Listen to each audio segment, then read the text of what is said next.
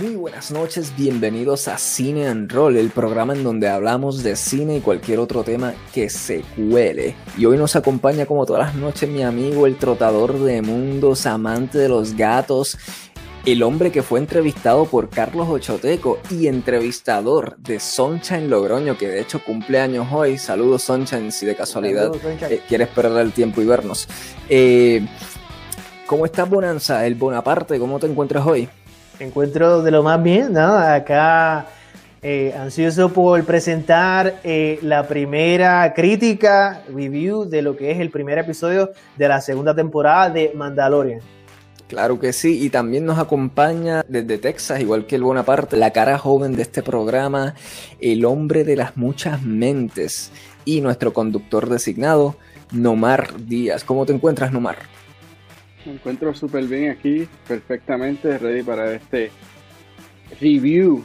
Uh, me gusta, me gusta el, el background que traiste hoy, Nomar. Tienes una guitarrita ahí, ah, yeah, recordando viejos tiempos de la otra mitad. Ah, nice, nice. Mira, y hace frío allá, muchachos. Estamos todos con jaquecito hoy. ¿Qué es esto?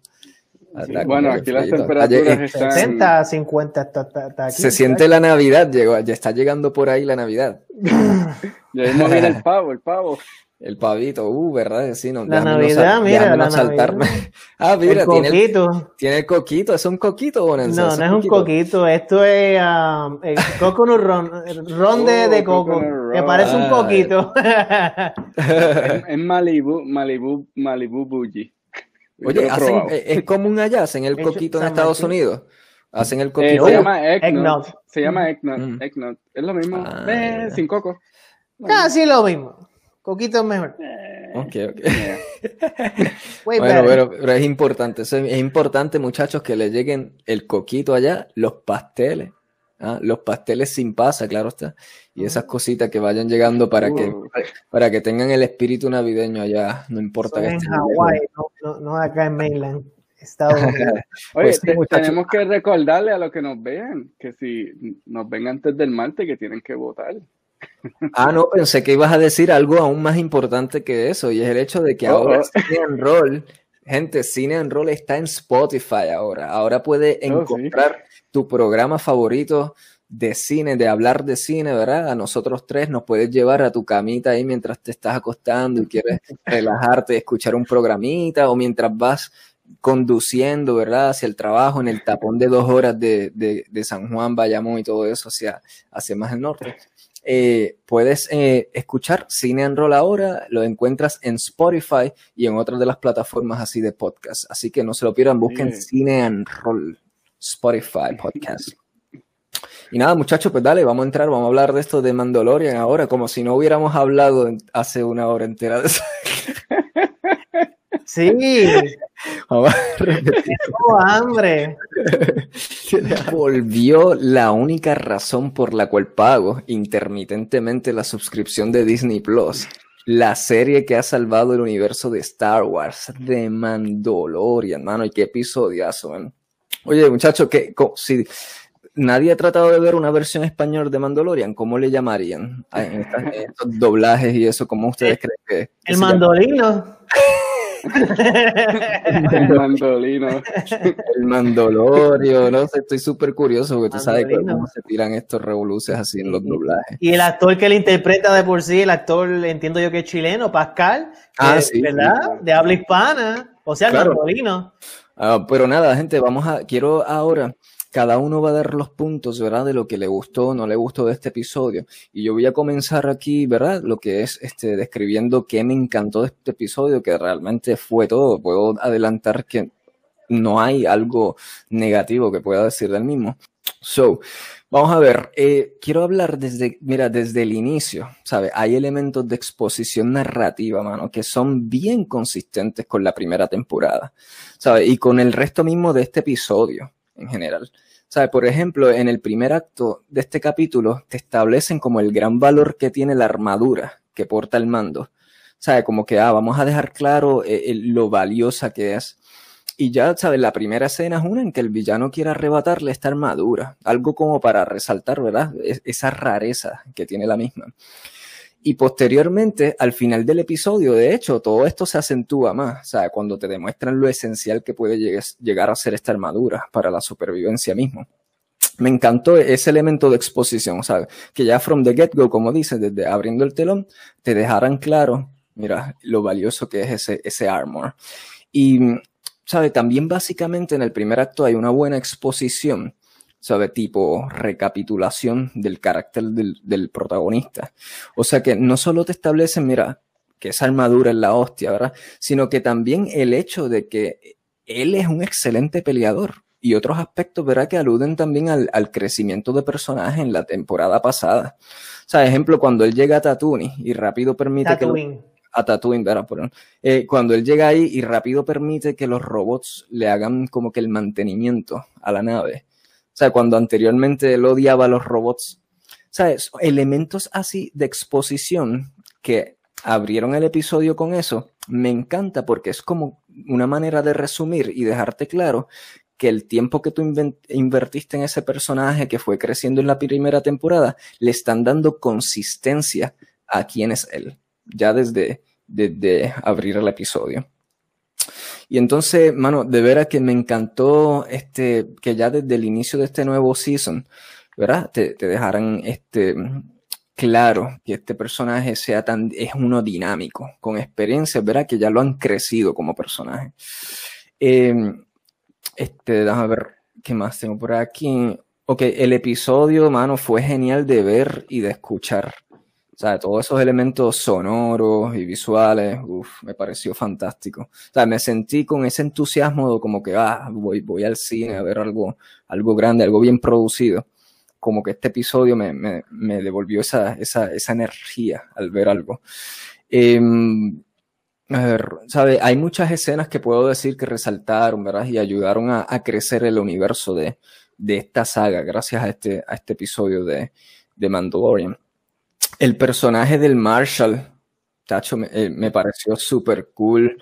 Tenía esa vibra como de Pierce Brosnan, el, actor Pierce Brosnan que hizo de James Bond. O sea, tenía como que ese swag y carisma. Eh, sí, ese carisma que de por sí este actor eh, salió en Once Upon a Time in Hollywood, la última de Quentin Tarantino, interpretando a un vaquero también, a un, a un actor que hacía muchas películas de vaquero.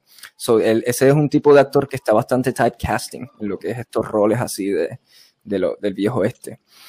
Eh, pues este personaje del Marshall me pareció bien humano en sus intenciones, como que, sea, nos dio obviamente la oportunidad también de, de teorizar sobre el regreso o no regreso de Boba Fett, ¿sabes? Con esa entrada que él, que él, que él tuvo. ¿Verdad? Porque vimos rápidamente que vimos esta armadura presente en este shot, en esa escena. Obviamente uno ve esa armadura y sabe que no era Boba Fett porque el, el tipo de cuerpo y eso se veía demasiado distinto, bien obvio que esa armadura no, no iba ahí originalmente. Pero me encanta que una escena como esa, ok, tú teorizas, tú lo ves y dices, ok, pues si este hombre tiene esa armadura, Boba Fett está vivo, está muerto dentro de este timeline ¿Sabe? Porque sabemos que hay muchas teorías de que si el personaje está vivo o no, ¿verdad? A pesar de que en Empire Strike Back por esa película uno asume que él murió, pero posteriormente en los años siempre se ha teorizado si, si ese personaje de Boba Fett está vivo o no. Y Isaac quería hacer una aclaración. Es ah. en, en, Return of the Jedi, en donde ah. sale Boba Fett y que él presumidamente eh, eh, muere. La... Ok, sí, es cierto. En Return of the Jedi, correcto. El, el sexto episodio. Perfecto, gracias por esa aclaración. De nada. Bonanza. Eh, oye, eh, a propósito, eh, Bonan, Omar, cuando se reveló ¿verdad? este personaje nuevo que llevaba la puesta, puesto la armadura de Boba Fett, ¿qué fue lo primero que pensaron en general? ¿Sabes? Al tú ver eso y, y luego te revelan inmediatamente, ok, este no es Boba Fett, tu mente te llevó a decir, pues mira, quiere decir que Boba Fett en este timeline está definitivamente muerto. Este es el mensaje claro de que ese personaje murió, porque mira, si este hombre tiene la armadura. O al contrario, te reafirmó la posibilidad de que Boba Fett sigue vivo. Porque al menos para mí, inicialmente me dijo eso, ok, esta es la manera de, de, de los escritores decirnos, mira, olvidémonos de, ese, de este Boba Fett, Boba Fett murió ya hace tiempo. Por eso este tipo, este nuevo personaje tiene su armadura. Esa fue mi primera impresión ya obviamente sabemos, el final del episodio nos deja claro esta respuesta, pero les pregunto a ustedes, solo por esa imagen inicial, eh, ¿pueden decirme cuál fue la primera impresión? Sí, eh, eh, yo honestamente no pensé eh, nada en Boba Fett all de cuando lo vi inicialmente. Yo pensé, pues mire, este es el personaje del cual estaban hablando, de que es, es un random guy, de que pues cogió la, armadura y, está ahí presente. Pero no pensé, no le di ninguna posibilidad de que ese podía ser Boba Fett. no man. Bueno, yo a todo lo contrario. Desde que lo vi, la armadura al principio Um, yo dije, esta es la armadura de Boba Fett.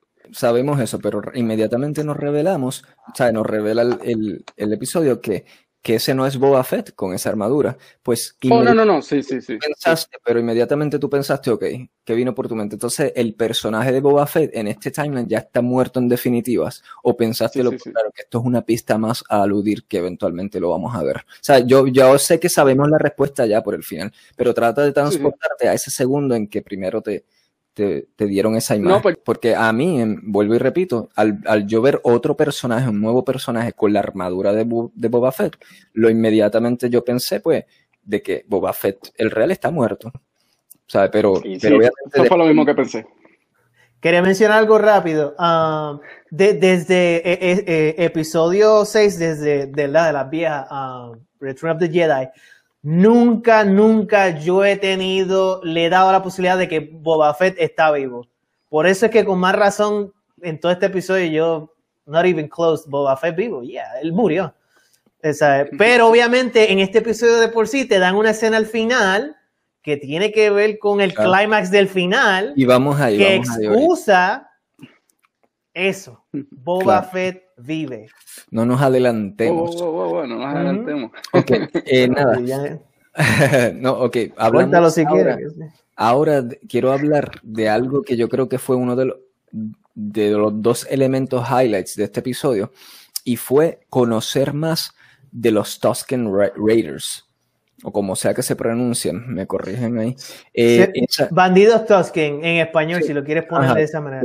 Los Tusken Raiders se conoce, ¿verdad? Dentro del universo, que son como bandidos, exacto, que, que van, a van a los lugares y they raid, ellos ¿sabes? roban y secuestran. So, esa especie humanoide, ¿verdad? Que, que usualmente el universo de Star Wars se la presenta como que tan grotesca y, y despiadada, ¿verdad? Como unos seres que son bestias. O sea, desde, siempre la perspectiva de los otros saga, de la saga de Star Los hemos visto así. Y me corrigen si no, si han pensado lo contrario.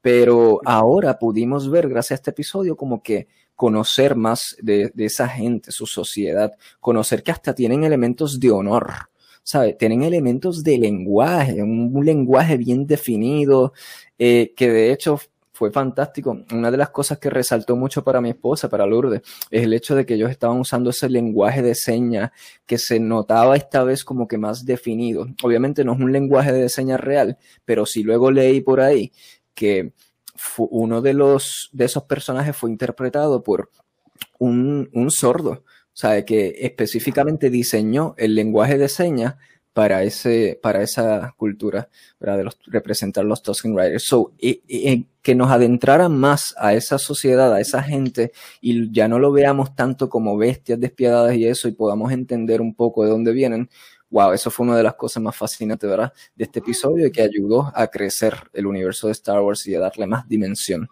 Eh, este, ¿verdad? Eh, pues nada, verlos a ellos, sí, como miembros de una sociedad más, me, encantó.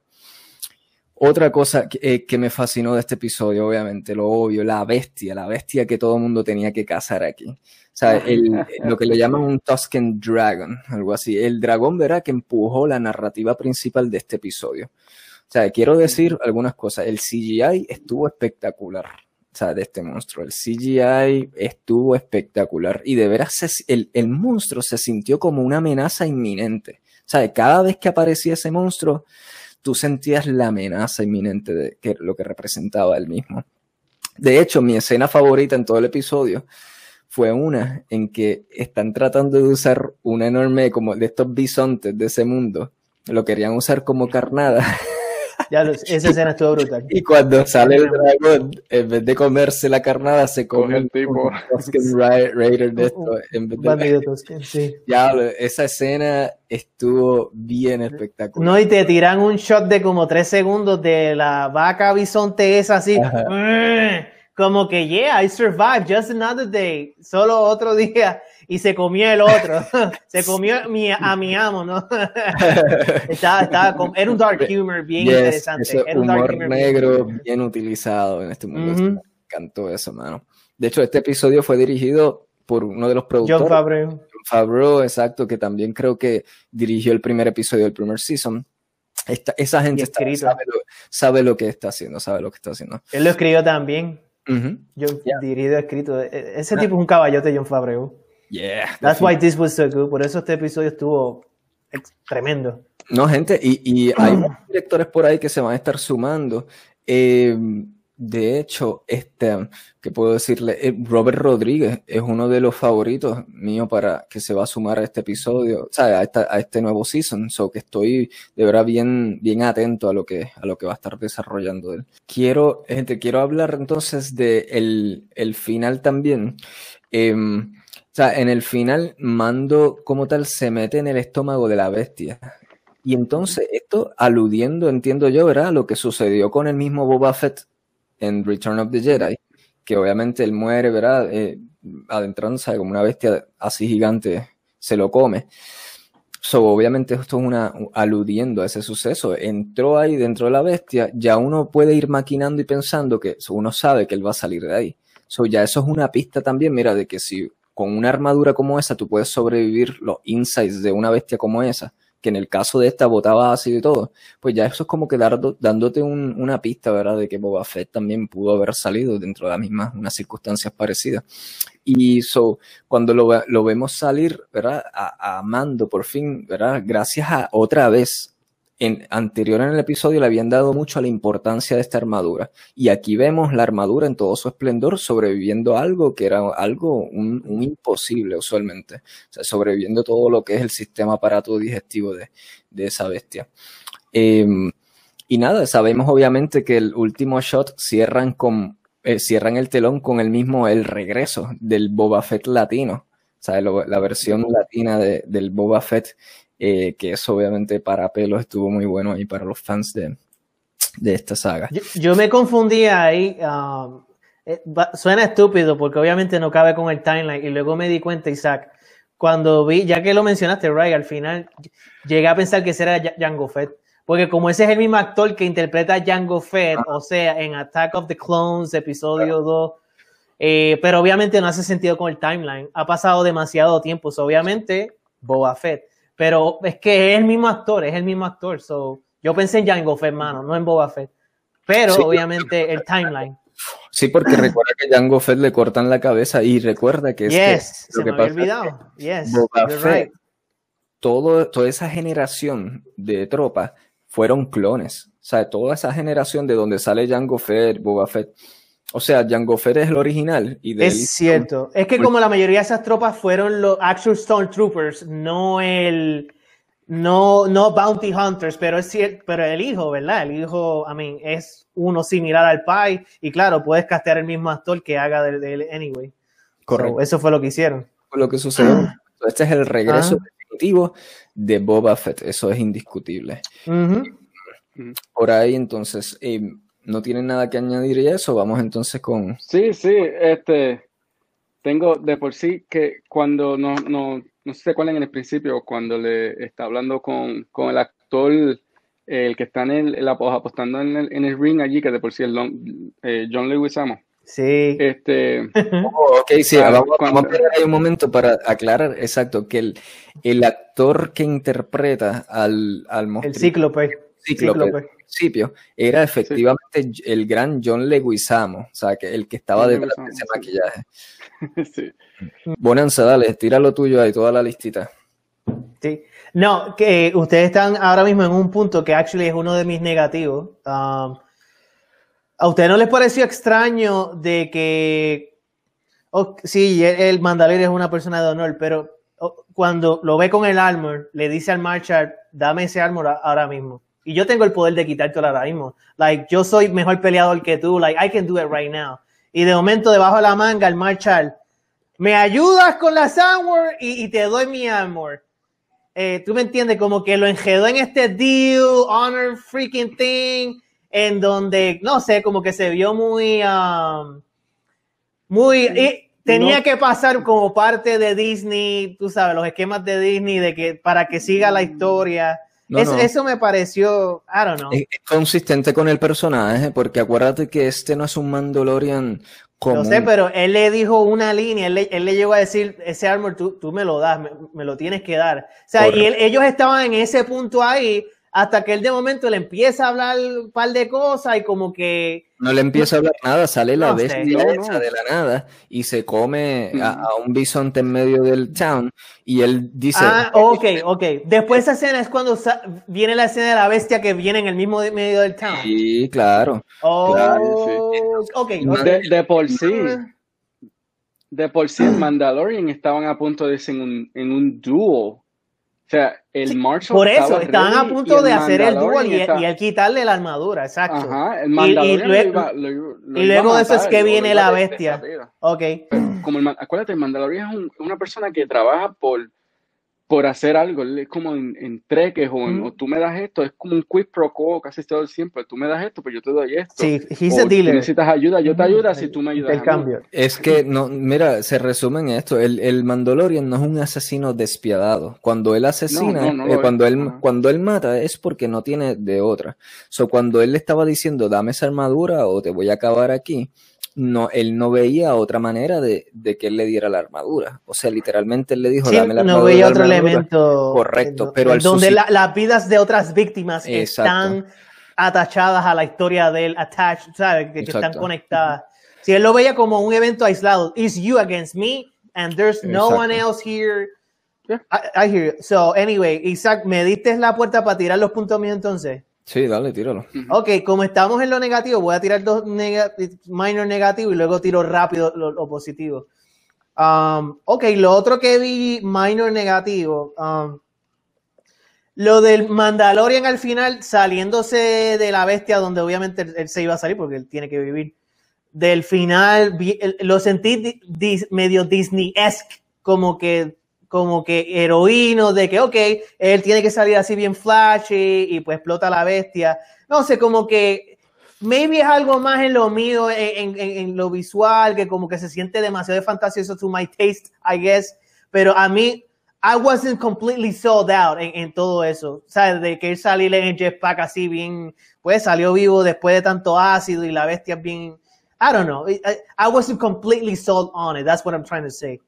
Um, lo tercero es que el sandworm que te ponen en no es un sandworm, es un, es un Tusken Dragon. Ah, ok, no es un sandworm. Ok, entonces derrumba completamente este punto de que en las viejas, pues es un sandworm que se ve totalmente distinto, ¿verdad? Con la boca así bien circular, y acá es otra cosa, es un dragón. Es, otra, es otro animal, otra bestia. Pichea. Ok, lo, e, eso es mi negativo. Lo positivo, lo tiro rápido piggybacking en lo que tú dijiste, Isaac. Esta película, ah, perdón, este episodio abrió with a bang y yo creo que abrió hasta mejor que el primer episodio de, la primera temporada de Mandalorian. El primer episodio de la primera temporada abrió muy bien, Don me abrió tremendo y lo tenía que hacer. Eh, en donde tú te sientes conectado como que con el universo de Star Wars general en una atmósfera familiar. Este episodio mantiene eso familiar pero hace como un full circle de que, wow, me siento ahora como si, como que estoy genuinamente viendo las originales de Star Wars, lo que hizo clásico Star Wars, me acuerda por qué. Y es todo esto de volver al, al, tanque fortaleza, que es la casa de, de los Yaguas, el tanque ese Sandcrawler, ver los bandidos Tusken y conocer su cultura a fondo, con lo que mencionaste, Isaac, lenguaje, sistema de honor, cosas que obviamente siempre es como que fleshing out the character, sacarte el, el tridimensionalismo, que uno juzga algo que no conoce y luego tú ves el bigger scope of it. Um, eh, también los Jaguars salen en esto. E, e, ese punto me encantó, traerte de nuevo lo que hizo clásico Star Wars, pero más grande, más expandido la atmósfera western, literalmente hasta la musiquita western tenía en el teatro y me encantó. Hay una escena de la noche con grafitis escritos, eh, no me acuerdo en dónde al principio, que, me pareció brutal desde el punto de vista de escenografía. Spot on, la escenografía spot on, excelente. El actor que interpreta al Marshall, sumamente carismático y fue, fue, muy buen actor, añadió mucho. Eh, déjame ver, um, cuando, cuando los humanos trabajan cooperativamente con los bandidos Tusking, me gustó mucho ese punto. Y, y, va al punto donde tú empiezas a descubrir esta cultura de los bandidos que ellos son malos siempre, en todos los episodios, eh, en todo, hasta ellos son los que, los que le, le pegan el tiro a Anakin cuando está en la carrera de las películas secuelas, ellos son los que le mm. pegan el tiro. Oye, o sea, ellos siempre son los malos de, de la película, los, bandidos Tuskies. Y aquí, te, aquí ellos colaboran con los, los humanos y, me pareció eso tan, tan cool. Anyway, um, y lo último de lo bueno es la historia de honor del Marshall Cup Band, es el nombre del actually. Eh, la historia de honor de él con su gente, de donde él consigue el Mandalorian Armor y lo utiliza para proteger su gente. Me gustó e-, este point, point line, eh, estuvo interesante y, y, como que te vende bien el personaje como, como que él, tú sabes, él tiene una, una causa buena y, y me gustó. Eh, mi final statement eh, de este episodio es que fue un tremendo episodio de, apertura en donde ahora, me, ahora no solamente, ¿verdad? De Mandalorian se siente familiar, sino ahora tiene las referencias clásicas de Star Wars que nos acuerdan, nos acuerdan por qué esta franquicia es la franquicia más poderosa de Epic Sci-Fi. Ya, totalmente de acuerdo. Y de hecho, eh, te iba a decir, Hacho, sí mencionaste ese western vibe, qué bueno que han sido consistentes con eso, con esa, con ese tipo de, ¿verdad? de viejo este escenario y vibra los personajes ya me, me, está fascinando mucho. Oye, otra cosa que quiero resaltar es que me encantó que Baby Yoda estaba ahí, pero no fue el énfasis. Sea, estaba ahí y, poncharon la cámara un par de veces para tirarse el, cute, el cuteness este de, Disney, eh, de los muñequitos y eso, pero, pero no entrometió mucho en la historia, eso me gusta. Y tuvo una escena cool. Cuando hace el helmet así, eh, esa escena estuvo cool. Ah, oye, no, han, hablado. Fue lo más que me gustó de todo eso. Del ring, fue lo más que me gustó del ring. No han hablado del aspect ratio, cómo cambió IMAX de momento así, bien. Al final. sí, en la pelea del, del Worm. Eso estuvo, ¿sabes? Oh, no me di cuenta de eso, pero me di cuenta de que al final hubo un cambio de aspect ratio. Porque hicieron así, pero no. Tú, Ok, no sabía de eso, honestamente. De la... Porque es que es bien sutil a veces, mano. Porque cuando salió, por ejemplo, Dark Knight, ¿verdad? Con Heath Ledger Joker, yo, yo no me, cuando la vi por primera vez, yo no me daba cuenta de, de cuándo era IMAX y cuándo no era IMAX, hasta que, hasta que después, cuando me estaba fijando, ahí era que me daba cuenta. Claro. Pues eh, eh, Nomar es el experto en IMAX, o él tuvo que haber agarrado eso de inmediato. Nomar, ¿quieres dar, ¿tienes unos puntos específicos que quieras discutir ahí de corrido? Sí, sí. Eh, so, mientras que he estado mirando para abajo, es que entré a polygon.com y tiene unos easter eggs. So, no vamos a enfocarnos en easter eggs que se han encontrado. Sí, completamente de acuerdo con el de la manera que empezó este episodio y rápido nos trajo a, a The Mandalorian en su quest por buscar his own se sintió como un RPG, ¿verdad? Ya que mencionas, pues, este episodio se siente como que, ok, este tipo de serie en donde es como un role-playing game en donde el personaje, pues, va aquí, luego regresa acá otra vez y tiene que completar esa misión, que es algo que me está gustando, lo hace diferente, en vez de ser una serie lineal en donde el personaje tiene ya trazado eh, una meta bastante predecible entre episodio y episodio. Aquí sabemos que el Mandalorian sí tiene una misión núcleo, ¿verdad? Que debe llevar a Baby Yoda a su, ¿verdad? A, donde sea que sea su, su, hogar.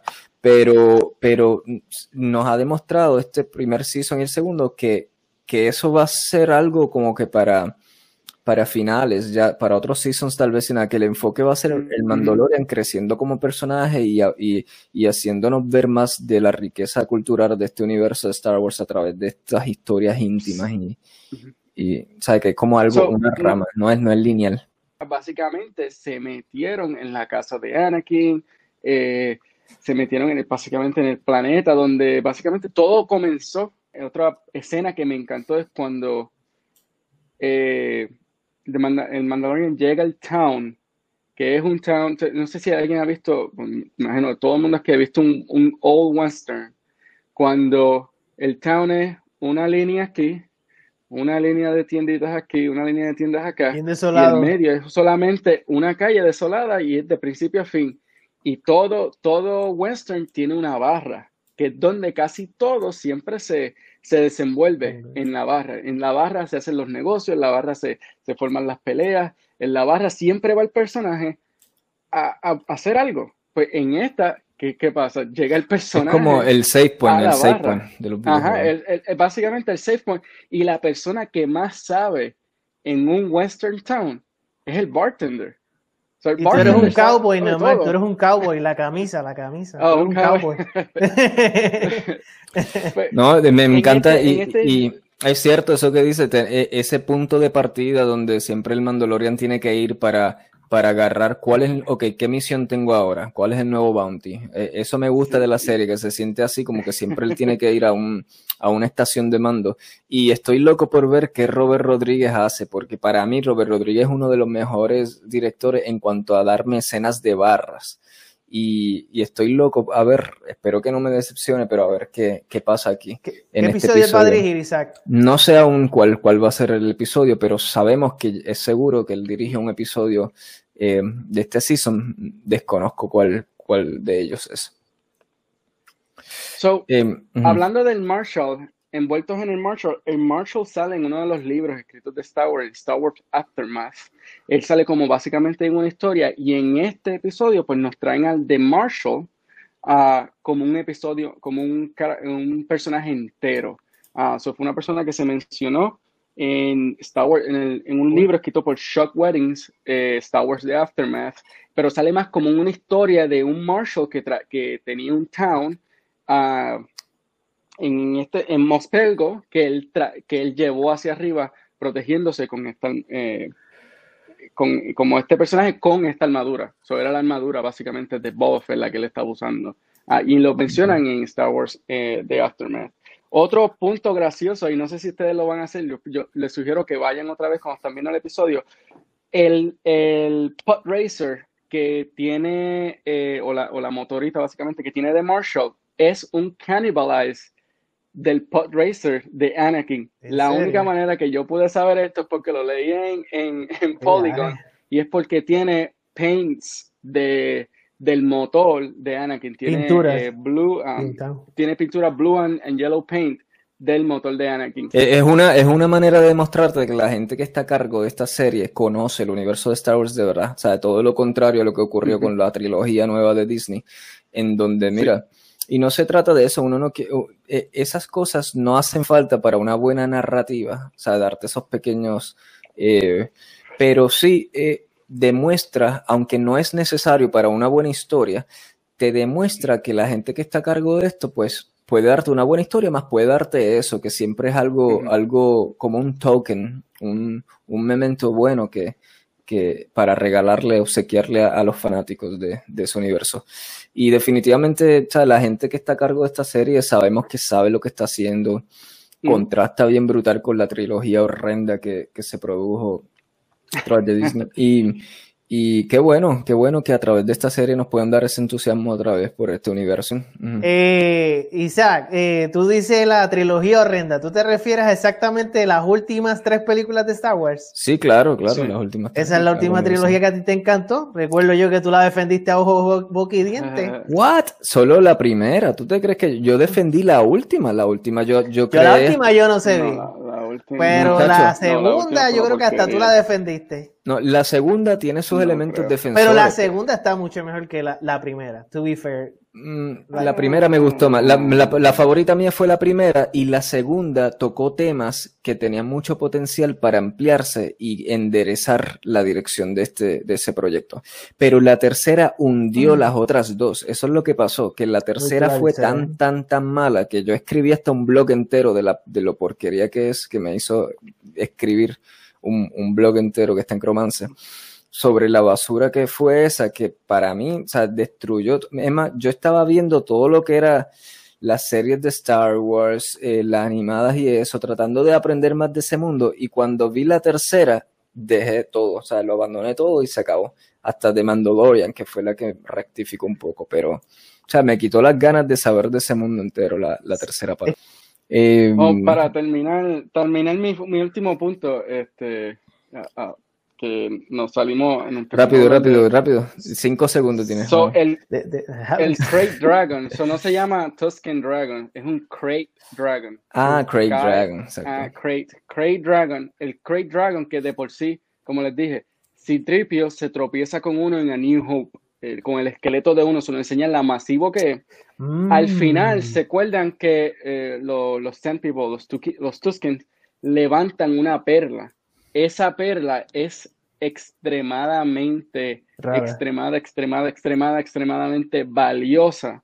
So, el ellos encontrar esa perla, por, eh, que fue, por eso que estaban buscando, pensaba la gente, era, pa- pa- sí, para comida, pero el- esa perla le- es extremadamente valiosa. So, eso le va a dar a los Sand People dejar de estar looting, maybe, de dejar de estar looting so much porque tienen esto, eso les va a traer básicamente riquezas automáticas a ellos. Vamos a hacer rapidito aquí. Digo, este, quiero decir que nada, irónicamente, mira, el universo de Star Wars crece cuando se centra, ¿verdad?, en explorar íntimamente un territorio. O sea, su cultura, las características de una especie y cómo estos operan para resolver problemas locales, ¿sabes? Más allá de que esto de que el mundo se acaba, escenario. O sea, como que uno aprende más del universo de Star Wars en una escena de bar que en una escena de guerra en el espacio. So, yo creo que esta serie te, te reafirma eso. Y nada, esos son mi- mis pensamientos finales. ¿Quieren decir algo último? Piggyback backing en lo que dijo Norman, um, algo que me gustó de encontrar, ¿verdad? La perla, lo- los bandidos Tusken al final, es que como que al menos compensa un poquito en lo de, ellos perdieron, yo creo que más gente que los, que los humanos mismos. Y es una manera de, de también la serie decir, mira, you know, they, they, they, get- they got something out of it, honestly, too. Bueno, Pues, pero Mm. trata de... eh, quería un final thought, mano, porque es que... ya yo te di el final thought hace media hora atrás. Pues ya, literalmente, Nomar, ¿tienes, tienes un final thought? Nada, vamos a ver que, que lo que nos espera en el próximo episodio. Yo espero, y lo más seguro va a seguir la- de la misma eh, manera. So, esperando el próximo viernes. Pues gracias por sintonizar, gente. Bye bye. Oye, vamos.